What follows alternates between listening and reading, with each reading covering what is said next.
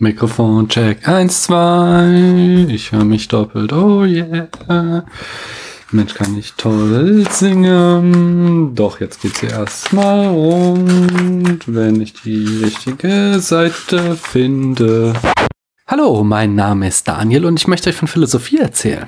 Und zwar haben wir hier, ich für euch und ihr für mich als Hörerinnen und Hörer einen philosophischen Adventskalender, hinter dem ich bei jedem Türchen hinterüber drauf drunter euch von einem philosophischen Begriff erzähle, den ich aus meines Wörterbuch der philosophischen Begriffe entnehme. Ähm, das haben so krasse Leute wie Armin Regenbogen und Uwe Meyer vollständig neu herausgegeben. Und da werde ich dann einen Teil und manchmal sogar die ganze Definition verlesen. Anschließend brabbel ich dann vor mich hin. Ihr wisst, legt nicht jedes meiner Worte auf die Goldwaage und widerspricht mir gerne. Sagt mir, wo ich Blödsinn geredet habe. Da stehe ich drauf. Das ist mein kleiner Fetisch. Anyway, hinter dem 15. Türchen findet ihr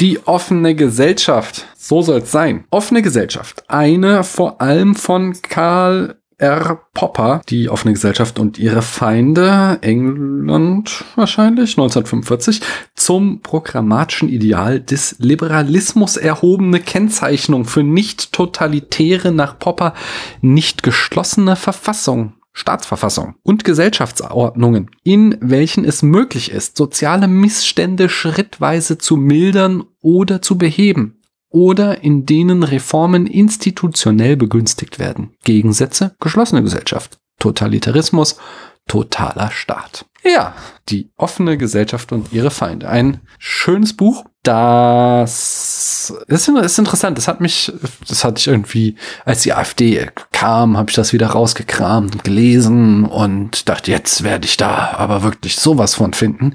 Und dann fängt der da an und erzählt erstmal über den Historizismus und ähm, regt sich über Hegel und Marx auf. Und ich sage, irgendwie hat das ja alles gar keine äh, Relevanz jetzt für mich, für meine Zeit.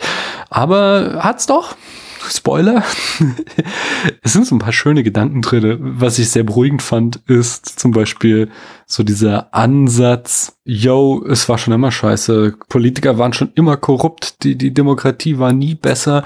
Das einzig Gute an der Demokratie, oder nicht das einzige, aber, aber warum wir die Demokratie gut finden, ist, dass wir eben friedlich die Macht wechseln können. Und das ist nämlich der entscheidende Punkt in der offenen Gesellschaft. Der Kniff in Poppers offener Gesellschaft ist die Neudefinition des Demokratiebegriffs. Aus der Antike überliefert setzen wir Demokratie mit der Herrschaft der Mehrheit der Bevölkerung gleich. Das bringt uns natürlich vor das katastrophale Problem von 1933. Was, wenn die Mehrheit keinen Bock mehr auf Demokratie hat? Wenn sie einfach die Demokratie abwählt. Und da kommt dann eben die entscheidende Wende von Popper, weswegen ich, wenn ich jetzt so nachdenke, Popper vielleicht auch ganz cool finde, weil er ja auch mit dem Falsifikationsprinzip auch schon wieder so ein Kernprinzip der Philosophie umgedreht hat. Und das macht er eben auch mit der Demokratie, indem Popper sagt, Demokratie ist nicht wirklich nur die Herrschaft der Mehrheit, die Diktatur der Mehrheit, sondern die Demokratie ist die institutionalisierte Möglichkeit des friedlichen Machtwechsels. Wenn die Regierung Scheiße baut und genug Leute das so sehen, dann kann sie abgewählt werden. Totalitäre Systeme hingegen wechseln die Macht nur durch Kriege, Bürgerkriege oder Revolution. Und diese Idee von Popper hat was ungemein Beruhigendes. Denn er macht klar, Politiker müssen nicht irgendwie besonders toll sein. Es war nie besser als heute. Die politischen Eliten waren schon immer mehr oder weniger auf ihren eigenen Vorteil bedacht. Aber solange wir in einer Demokratie leben, können wir einfach sagen, tschö, danke für deinen Beitrag, wir probieren jetzt jemand anders aus. Und das ist eben ein sehr wertvolles Konzept, das wir uns auf gar keinen Fall nehmen lassen sollten. Denn einen Alleinherrscher wirst du nicht mehr los. Der kann super gut anfangen und am Ende wird er dann doch ein Depp. Und dann haben wir den Salat. Aber in der Demokratie haben wir in Deutschland auf Bundesebene alle vier Jahre die Möglichkeit zu sagen, Danke, Merkel. oh Gott, jetzt habe ich den Spruch gesagt.